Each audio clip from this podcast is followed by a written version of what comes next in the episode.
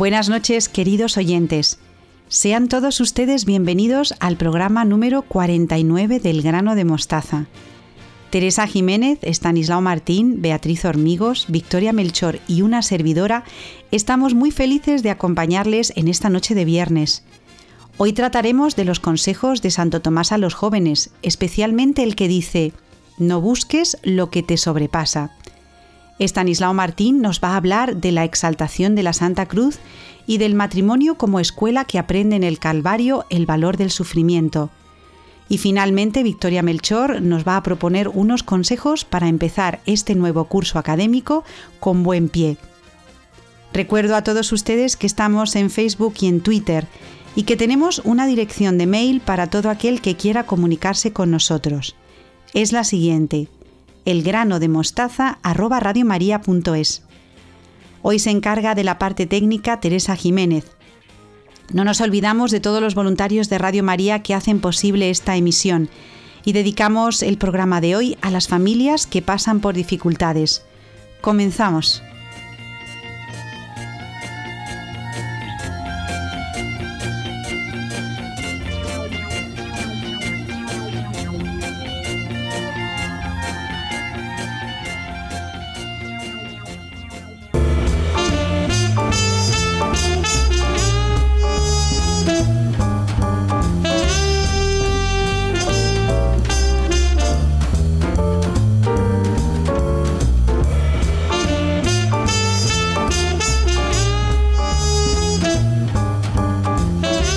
Estamos en Radio María en el programa El grano de mostaza con todos ustedes, como siempre, los viernes hablando de familia y de educación. Y doy las buenas noches a Beatriz Hormigos y a Victoria Melchor. Buenas noches, Victoria. Buenas noches, Ana. Buenas noches, Beatriz. Hola, buenas noches. ¿Cómo estamos en esta eh, noche de viernes?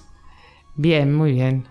Bueno, Beatriz, seguimos con los consejos de Santo Tomás y creo que mm, nos toca despedirnos ya. Sí, hoy vamos a despedir a Ana Santo Tomás, que nos ha acompañado durante todo este año.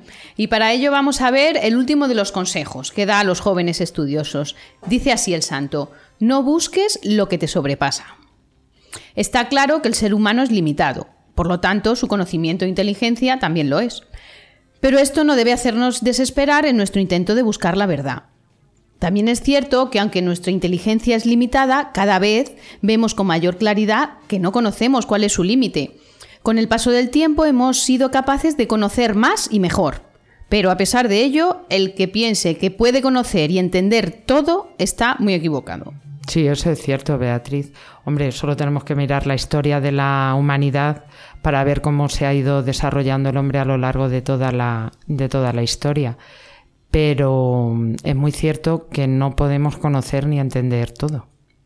Además, aquí nos podemos meter en un tema bastante peliagudo porque estamos en una sociedad en la que el hombre es el límite de todo. Victoria y Beatriz, estamos hablando de la voluntad de poder, la voluntad de, ¿no? El poder absoluto que tiene la libertad y nos hemos olvidado muchas veces de nuestros límites. Somos limitados y, y, hay que tenerlo en cuenta. Y muchas veces, también Victoria, esto lo has dicho aquí en Radio María en todos estos programas que llevamos en el grano de mostaza, que nos vamos a morir, que muchas veces no somos conscientes y que vivimos como si fuéramos a ser eternos, ¿eh? Además, fíjate, Ana, ahora mm, al hacer el comentario me ha venido a mí a la, a la cabeza como hace unos, unos meses, en el mes de julio me parece que fue, em, este chico francés que, bueno, pues practicaron con él la, la eutanasia.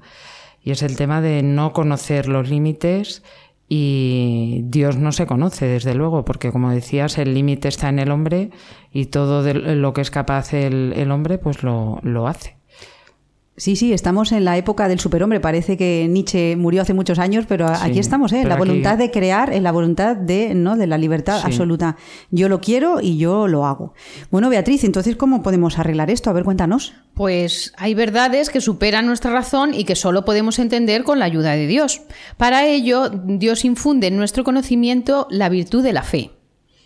La fe la podemos definir según la RAE como creencia o confianza. Bueno, no nos dice mucho. Nosotros, los católicos, la definimos como la confianza, certeza y seguridad en Dios y en Cristo. La fe como virtud es una disposición habitual y firme para hacer el bien. Afirma Santo Tomás, las verdades de la fe exceden a la razón humana. No caen, pues, dentro de la contemplación del hombre si Dios no las revela. Por la fe creemos en Dios y en todo lo que Él ha revelado. Sí, la verdad es que muchas veces dices, si yo esto que no lo entiendo, ¿Por qué lo tengo que creer? Pues eh, aquí lo único que entra es, es, la fe y la, y la confianza que, que debemos tener en, en, el Señor, lo que acaba de decir Beatriz, Beatriz, perdón, confianza, certeza y seguridad en, en Cristo y en, y en Dios. Hay cosas que no se entienden y no las vamos a entender hasta que no nos, no nos muramos. Entonces no es creer, es una fe ciega como borregos, no, yo es que esto no lo entiendo, pero eh, lo creo a pie juntillas. No, no, no, no se trata de eso, se trata de tener confianza en, en Dios y bueno, pues será algo que, que, entenderemos una vez que nos, que nos muramos.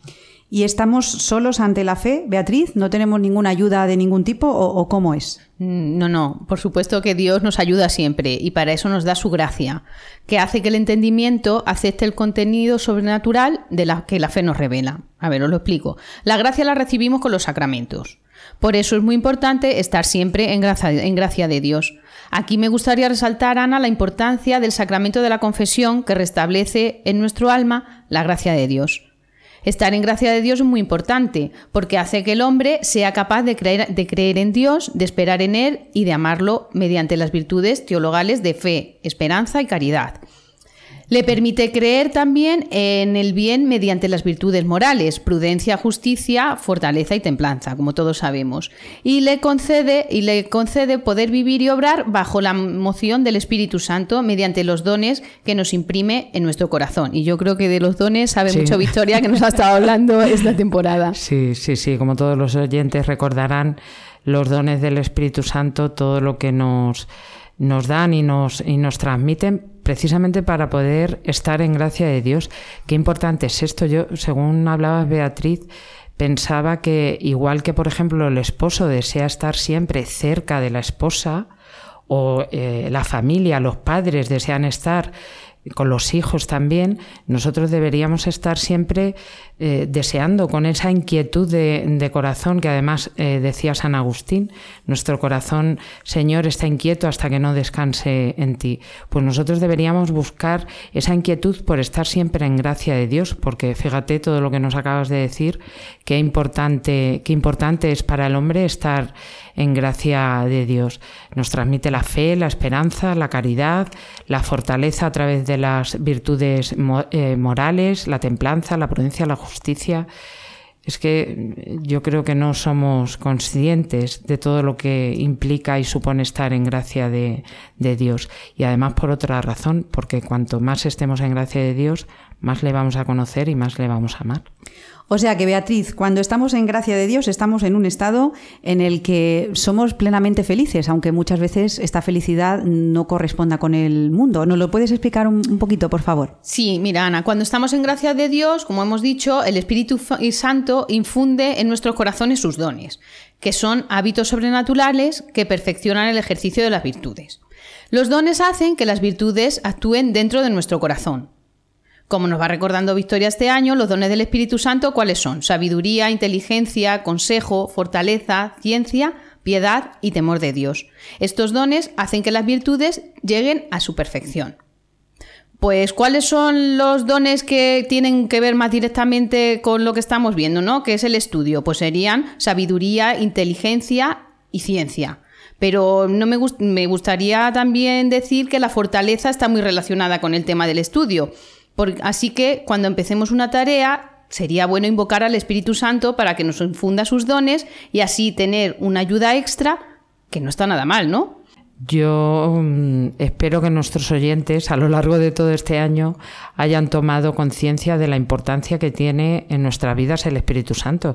Y como dice Beatriz, hay que inculcárselo también a los hijos, porque la fortaleza es muy importante a la hora de estudiar porque nos va a permitir, por ejemplo, sobreponernos ante un fracaso, ante los errores que se cometen, que no pasa nada, como yo les digo a mis, a mis alumnas, no pasa nada por cometer un error y por equivocarse. Si se ha trabajado, no pasa nada. Ahora hay que seguir trabajando y esforzándose y eso nos va a fortalecer. El Espíritu Santo ahí pues tiene mucho, mucho que ver. Pues nada, estamos a punto de comenzar un nuevo curso. Estamos en septiembre aquí en Radio María, en el programa de Familia y Educación El grano de mostaza y Qué bonito sería pues empezar con todos nuestros oyentes que son fieles a Radio María y a nosotros, a este pequeñito grano que, ponemos nosotros en la gran familia de, Radio María, que empecemos todos invocando al Espíritu Santo, Victoria, del cual tú eres absoluta fan y además nos lo haces también, nos lo contagias al equipo del grano de mostaza y a todos los que nos escuchan, ¿no? El gran desconocido, Victoria. Sí, sí, sí, sobre todo en, en Occidente, ya lo he comentado muchas veces pero yo creo que hay que invocarle continuamente. Y Él está presente en nosotros, aunque no le, no le invoquemos, pero no hay que olvidar que es que es la tercera persona de la Santísima Trinidad. Por tanto, al Espíritu Santo que venga sobre nuestros corazones. Así lo recordamos también en, en el ofrecimiento de obras que, que, hacemos y esa invocación yo creo que la deberíamos tener como ejaculatoria. Ven Espíritu Santo, infunde en nuestros corazones, etcétera.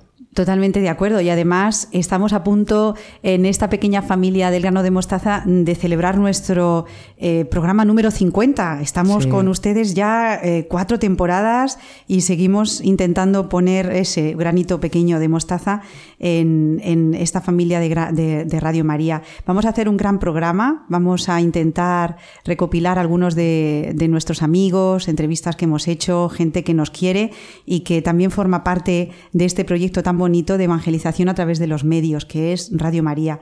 Os doy muchísimas gracias a las dos y para este nuevo curso que está a punto de comenzar, mucha sabiduría, mucha inteligencia y mucha fortaleza, que son los dones del Espíritu Santo qué necesaria es la fortaleza para los profesores que nos escuchan, profesores y padres, porque estamos todos en el mismo, en el mismo barco.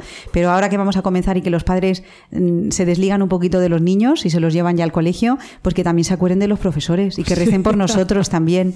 Beatriz, tú que eres madre y profesora, estás en los dos bandos, pues que también eh, recen por los profesores, que hacen falta santos y virtuosos. Muchísimas gracias a las dos. Un beso, Beatriz, un beso, Victoria, y hasta el programa número 50. Adiós. Adiós, Adiós Ana. Nomine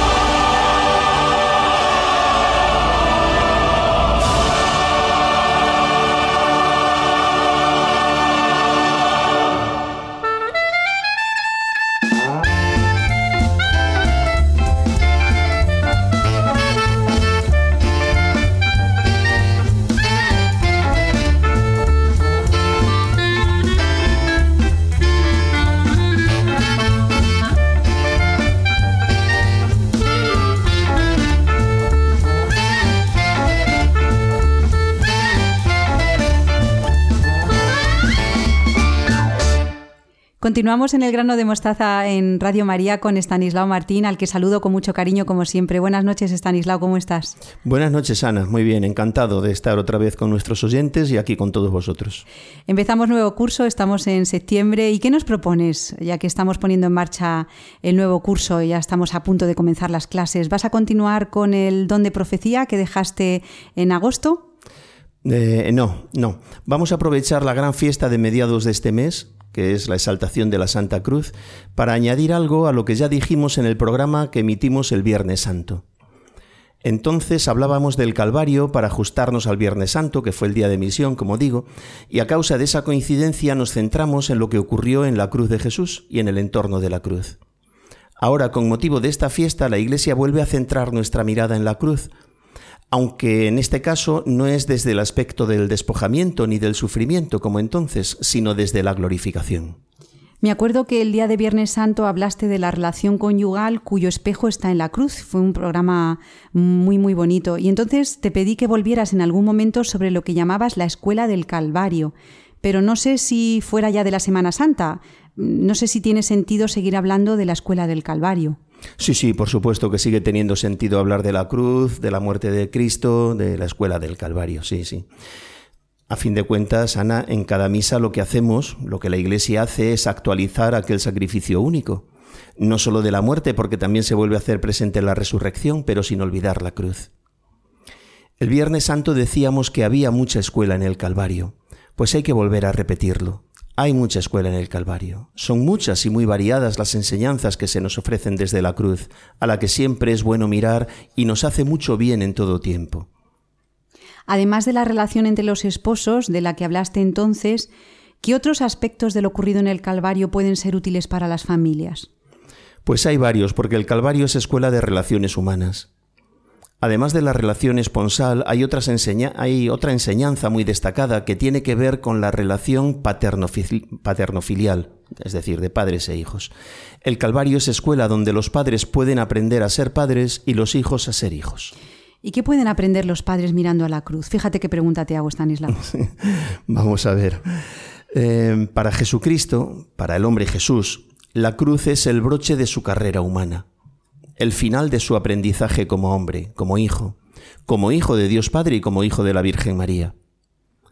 Mirar este aprendizaje desde el punto de vista del Padre es ver cómo el Padre, como Dios Padre, ha ido perfeccionando a este Hijo, lo ha ido llevando poco a poco hasta su plenitud, lo ha glorificado. Esta exaltación es lo que la Iglesia quiere que contemplemos en este mes de septiembre. Llevar al Hijo hasta su propia plenitud es la tarea de un Padre, y esa tarea hay que decir que no se acaba con la emancipación del hijo. A veces se piensa que el padre concluye su misión de padre cuando el hijo se emancipa. No es así. Con la emancipación del hijo acaba la responsabilidad del padre en cuanto a la tutela legal. Mm, incluso pues mucho antes, ¿no? Cuando el hijo alcanza la mayoría de edad en muchísimos aspectos. Pero no me refiero a eso, sino a la influencia educativa que el padre ejerce sobre el hijo esa solo termina con la muerte del padre o con su incapacidad, aunque viva, ¿no? Incapacidad por enfermedad, por ejemplo, por demencia, etc. La influencia del padre sobre el hijo, su autoridad moral, su ascendencia, mm, eso que ha venido a llamarse en muchas ocasiones la sombra del padre, esa siempre tiene peso sobre el hijo aun cuando éste haya formado su propio hogar y tenga su vida organizada por sí mismo con independencia de su familia de origen. En el caso de Jesucristo, como el Padre es Dios Padre inmortal, su acción sobre el hombre Jesús llegó hasta la muerte del Hijo, hasta la cruz. ¿Y en qué consistió esa acción del Padre Dios respecto ah, del Hijo Jesús? Como decía antes, en ir llevándolo hasta la plenitud de su perfección humana.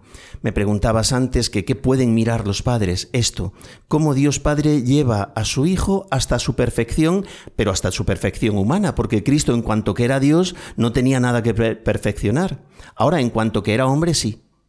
Estaba sometido a la misma ley de crecimiento, de progreso, de maduración a la que estamos sometidos todos los hombres. Esta ley no es una consecuencia del pecado esta ley no consiste en pasar del pecado a la vida de la gracia, porque Él no cometió pecado. Si Adán y Eva no hubieran pecado, ellos tendrían que haber ido creciendo y madurando de todas formas, igual que habrían tenido que trabajar o proporcionarse el alimento y el abrigo. En el caso de Jesús, su vida fue siempre de gracia y siempre vivida en totalidad.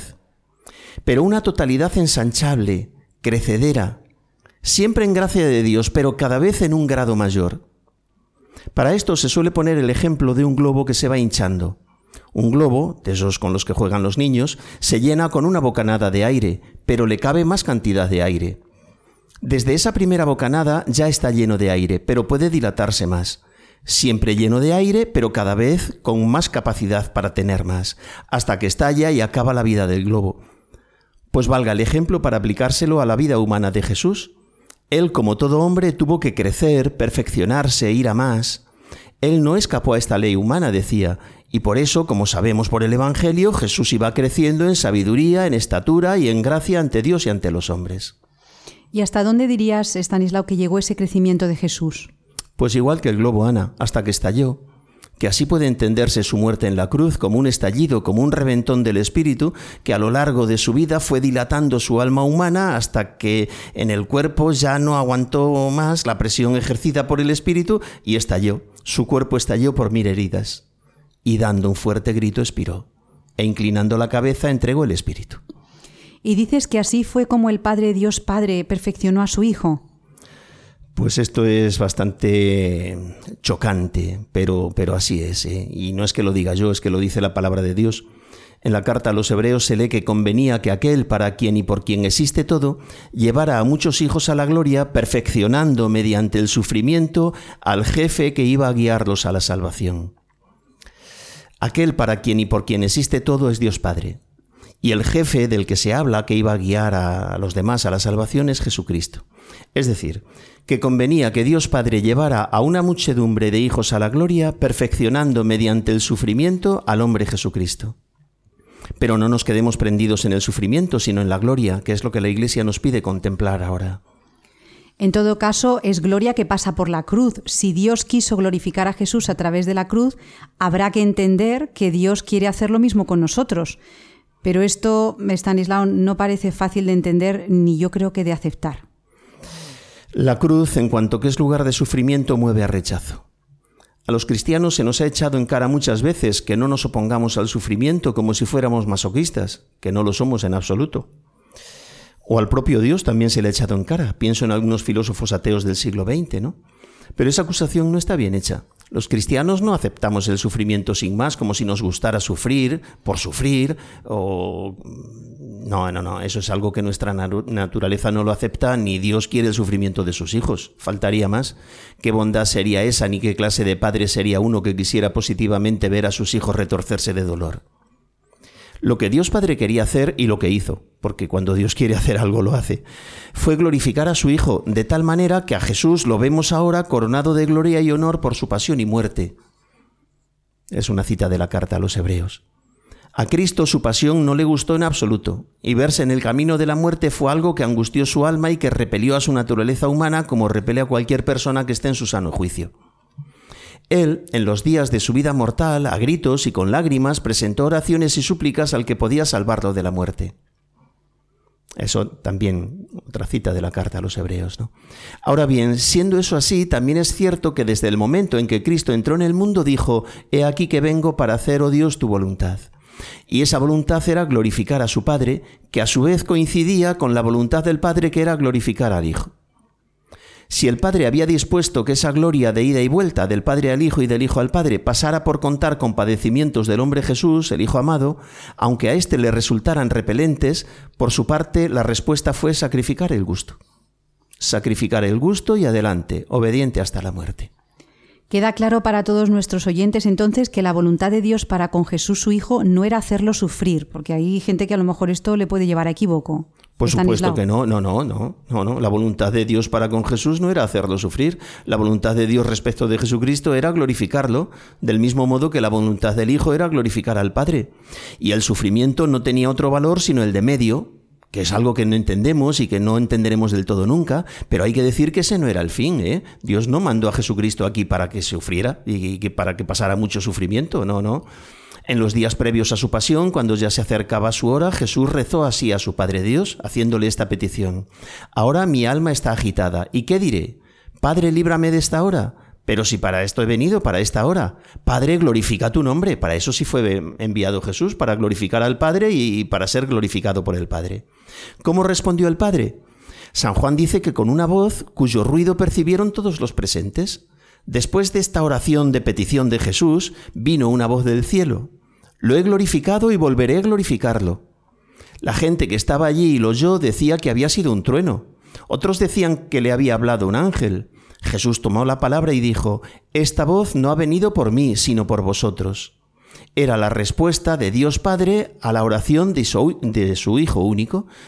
El Hijo había pedido al Padre, glorifica tu nombre, y el Padre mandó una voz desde el cielo diciendo, lo he glorificado y volveré a glorificarlo. Entonces se puede pensar que para nosotros es lo mismo o, algo parecido, ¿no? En cuanto a la glorificación, sí, lo mismo, aunque en distinto grado.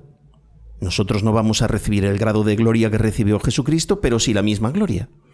Dios quiere coronar nuestro paso por la tierra con la misma gloria con que coronó a Jesús. Cuando Jesús anuncia su vuelta al cielo, lo hace diciendo, me voy a prepararos un lugar. Cuando vaya y os prepare un lugar, volveré y os llevaré conmigo, para que donde estoy yo estéis también vosotros. Esto es a lo que Dios Padre nos tiene destinados, a su misma gloria, a estar sentados a su misma mesa. En alguna ocasión hemos comentado el error que hay en confundir la gloria con el éxito, y hemos dicho que estamos hechos para la gloria, no para el éxito. Dios quiere que todos los hombres se salven y lleguen al conocimiento de la verdad, dice San Pablo. Esto es lo que Dios quiere para todos, y si es para todos es también para cada uno. El fin es el mismo para todos. Me preguntabas, ¿esto es lo mismo que Dios quiere para nosotros? Pues por supuesto que sí. Lo que ocurre es que somos personas y Dios actúa siempre personalmente y para cada uno dispone llegar al mismo fin dándole lo que Él necesita, lo que Él puede, Él y no otro, ¿eh? en el momento, en el grado en que personalmente nos conviene, independientemente de que lo entendamos o no, que solemos no entenderlo. Eso es lo que conocemos como la providencia divina, que no solamente consiste en dar las cosas que nos gustan, sino también en algunas que no nos gustan, que, en principio rechazamos. No descartemos, por tanto, el sufrimiento, pero no lo entendamos como fin, que no lo es. Con Jesús Dios quiso usarlo y lo permitió hasta el extremo. Para terminar, creo que puede venir bien decirlo cambiando el orden, Ana.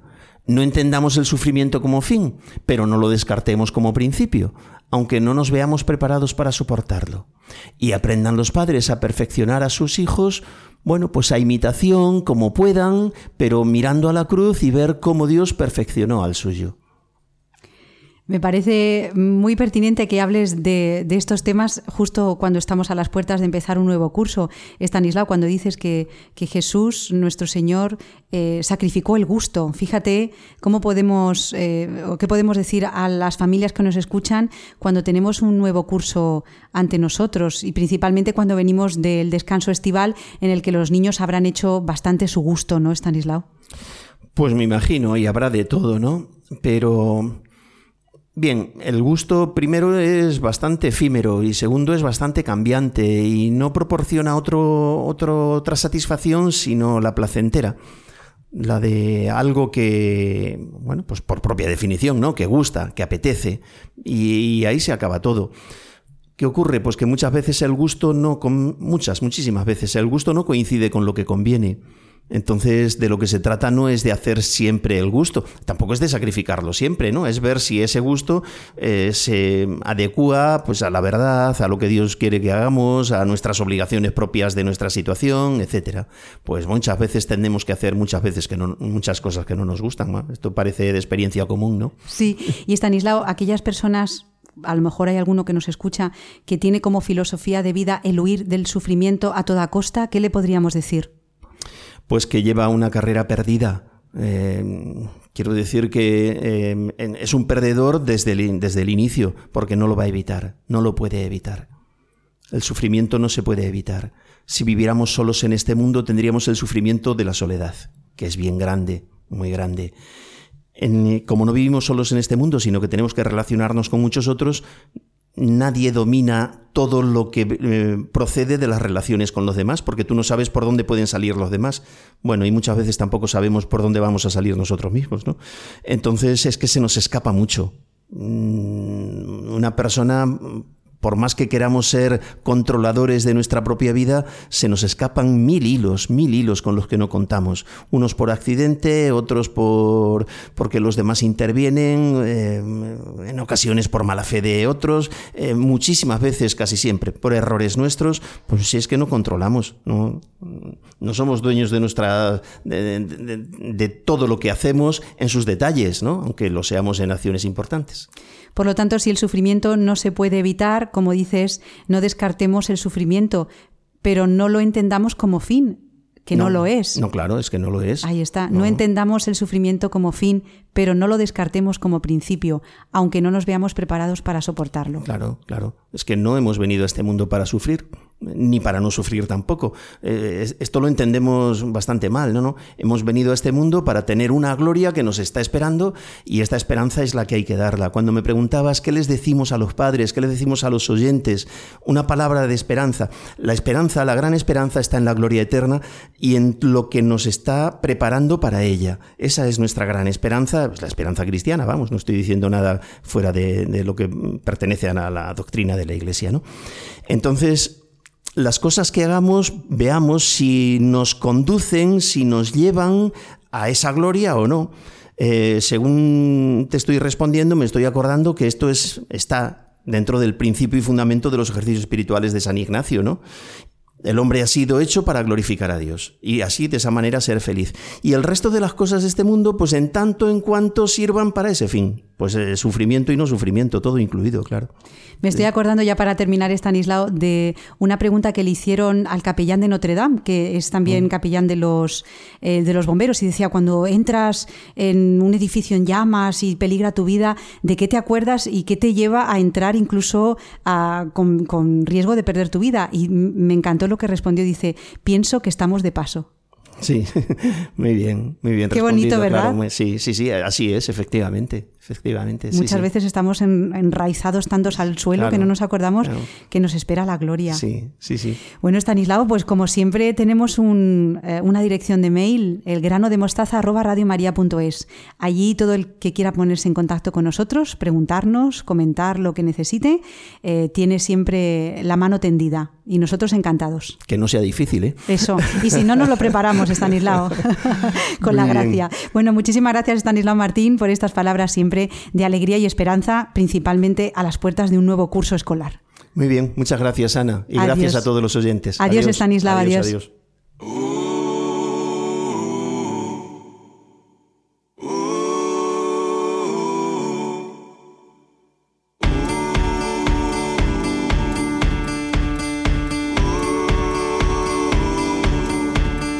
Bring your and bring your shame.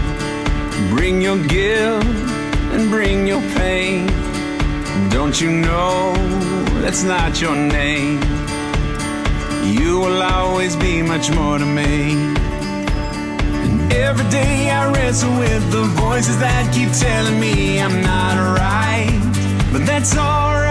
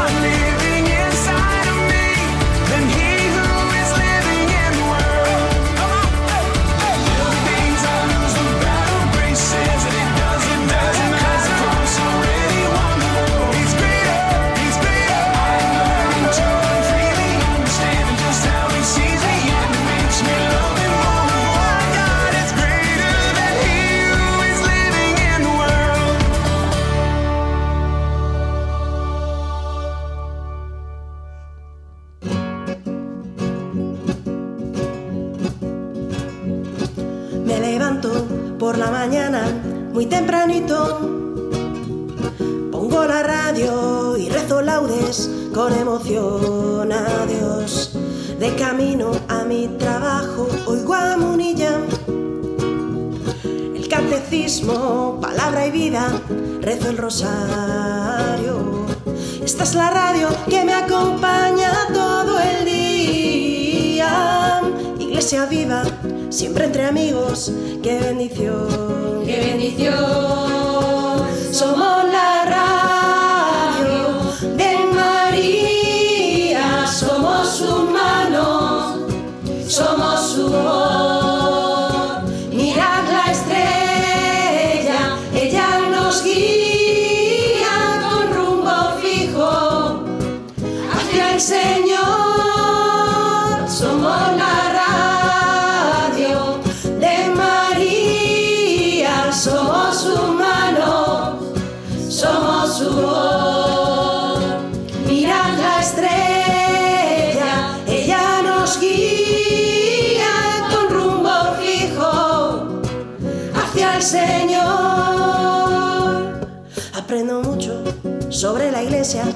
la familia, sobre liturgia, sobre la vida y la oración.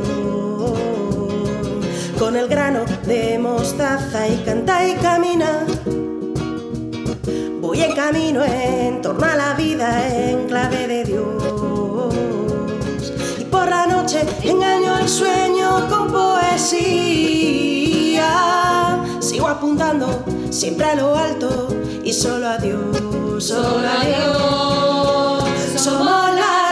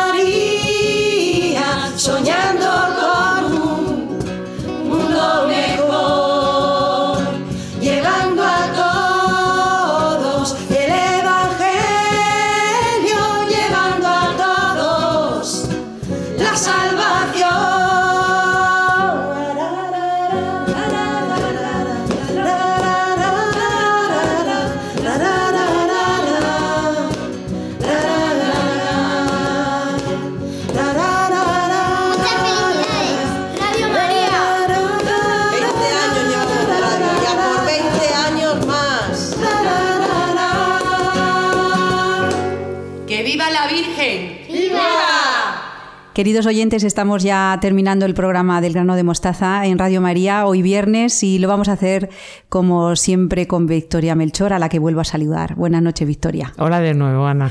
Estamos en las puertas ya de un nuevo curso y cómo podemos afrontarlo desde, desde Radio María. ¿Qué podemos decir a estos chicos, a estos oyentes para empezar el nuevo curso con alegría e ilusión? Hombre, un poco difícil, sobre todo para los, los alumnos. Pero bueno, yo en, este, en esta sección sí que quería eh, aconsejar, aconsejar que para el nuevo curso se hicieran una serie de propósitos. Igual que la gente se propone después del verano ir al gimnasio, aprender inglés, eh, adelgazar. Bueno, pues a lo mejor hay que hacer eh, otra serie de, de propósitos más sencillos pero que eh, se puedan revisar también a lo largo de- del curso, porque los propósitos se, se hacen también para eso. A lo mejor los hijos, los estudiantes tienen que estar más centrados con el, con el colegio a la hora de ponerse a estudiar, hacerse un, un horario y todo lo que esté relacionado con el, con el colegio, con el instituto, pero mm, también se pueden hacer unos propósitos referidos a la, a la familia. Por ejemplo, tratar bien a nuestros hermanos y a nuestros padres, no contestar, obedecer a la primera siempre en la medida de lo posible. Son como eh, pequeños propósitos que, bueno, yo que soy congregante mariana, siempre me acuerdo en esto de, de San Ignacio. Eh, hacer esa revisión, ese examen de conciencia que, hay que hacer cada día, pues esto sería mm, algo parecido, no igual, pero algo, algo parecido. Como él en los ejercicios espirituales eh, lleva, lleva esto, ¿por qué? Pues porque hay que estar revisándose continuamente. Y si uno no tiene unos propósitos firmes, que se puede caer, que se puede romper, por supuesto, no pasa nada. Pero yo creo que de cara al curso que, que comienza, hacer como dos tipos de propósitos los, los hijos, los estudiantes referidos a, a los estudios, pero luego el resto de la familia, cómo podemos tratar a, a, los miembros de la familia. ¿Qué puedo hacer yo por los, por los demás, por mi hermano, por mi padre, por mi, por mi, por mi esposa? ¿Qué puedo mejorar? Algo ya digo que tiene que ser eh, lo habitual en nosotros, ese examen de, de conciencia, pero yo lo traigo aquí como propósito de, de inicio de curso. Yo te voy a dar uno para los estudiantes, a ver qué te parece, Victoria. Me gustaría que en este curso mis alumnos, por ejemplo, aprovecharan al máximo el tiempo de la clase. Es decir, que me obedecieran cuando yo les digo, vamos ahora a hacer este ejercicio y todo el mundo con todas sus potencias y con toda su inteligencia hicieran lo que yo les mando cuánto más felices seríamos si fuéramos Todos. obedientes, sí. Victoria. Pues hombre, Ana, yo, perdóname que te diga, pero a lo mejor es un propósito un poco utópico. Yo creo que el que todo profesor desearíamos. Pero sí, la verdad es que se perdería muy poco tiempo, se aprovecharía casi al 100% en provecho eh, suyo de los, de los estudiantes pero es cierto que la obediencia, mira, pues debería ser un, un gran propósito. Obedecer a los profesores y obedecer en a casa. Padres, Cuando sí. en casa te mandan algo, obedecer pronto a la primera y sin protestar. Oye, eso sería también maravilloso, sí, para maravilloso. un mundo para un mundo nuevo, Victoria. Sí. Bueno, pues yo creo que ganas no nos faltan y nosotros como profesores empezamos siempre el curso con ilusión. Eso yo creo que nuestros oyentes lo deben tener claro porque es verdad que estamos en esta profesión por vocación, si no no estaríamos aquí. Sí, sí, Entonces sí. siempre entramos en clase en septiembre con muchas, yo creo, más ganas que los alumnos. Aunque también nos cuesta, por supuesto, pero siempre con ganas de que los alumnos aprendan y no solamente que aprendan matemáticas o física o ciencias, sino que aprendan para la vida, que es lo más sobre importante. Todo eso. Yo a los padres también eh, podían hacer el propósito y los, los que somos profesores también, el propósito de tener paciencia y a veces de escuchar, porque nos metemos en la dinámica de las clases, del trabajo, el ritmo este frenético que, que ya a partir de ahora eh, comenzamos después de las vacaciones. Y yo creo que no solamente son los alumnos y los hijos, sino también los adultos los que nos tenemos que, que poner eh, algún propósito. Y yo mm, pues sé que me tengo que poner el propósito de la paciencia, pero fíjate también el de, el de saber escuchar pues con estos propósitos que nos eh, da Victoria al principio de este curso, mm, yo creo que tenemos para pensar. Tenemos una dirección de mail que es elgranodemostaza.radiomaria.es y a lo mejor sería bueno que nuestros oyentes pusieran los propósitos sí. que ellos piensan que deberían ser obligatorios para, para, mm, los que comenzamos este nuevo curso, ¿no? Sí, nos ayudaría también a los demás. Muy bien. Bueno, Victoria, muchísimas gracias como siempre por tu ayuda y espero verte, dentro de un mes en el grano de mostaza. Un abrazo, adiós. Un abrazo, gracias Ana.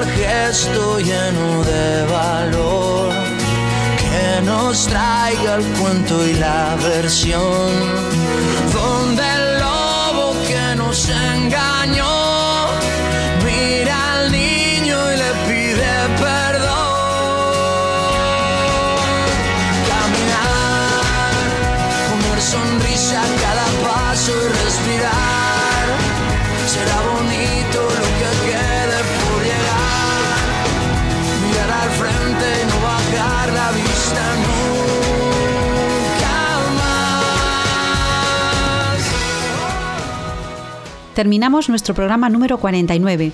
Hoy hemos despedido a Santo Tomás y a sus consejos para los jóvenes. También nos hemos acercado al Calvario como eh, escuela de sufrimiento para las familias y hemos redescubierto el valor del sufrimiento. Y finalmente nos han dado unos consejos para empezar el nuevo curso con muchísimo ánimo.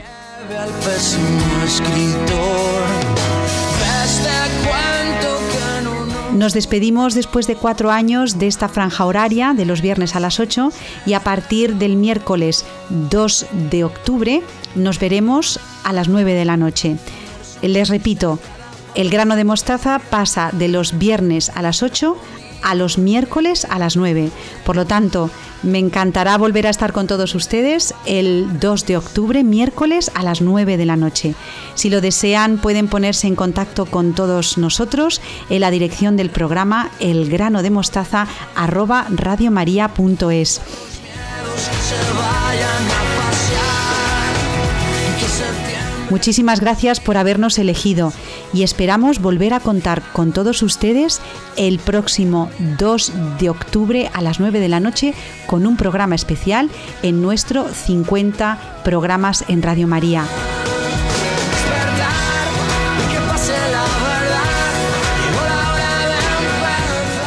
Les dejamos ya con la moral de cada día con el Padre Antonio María Domenech.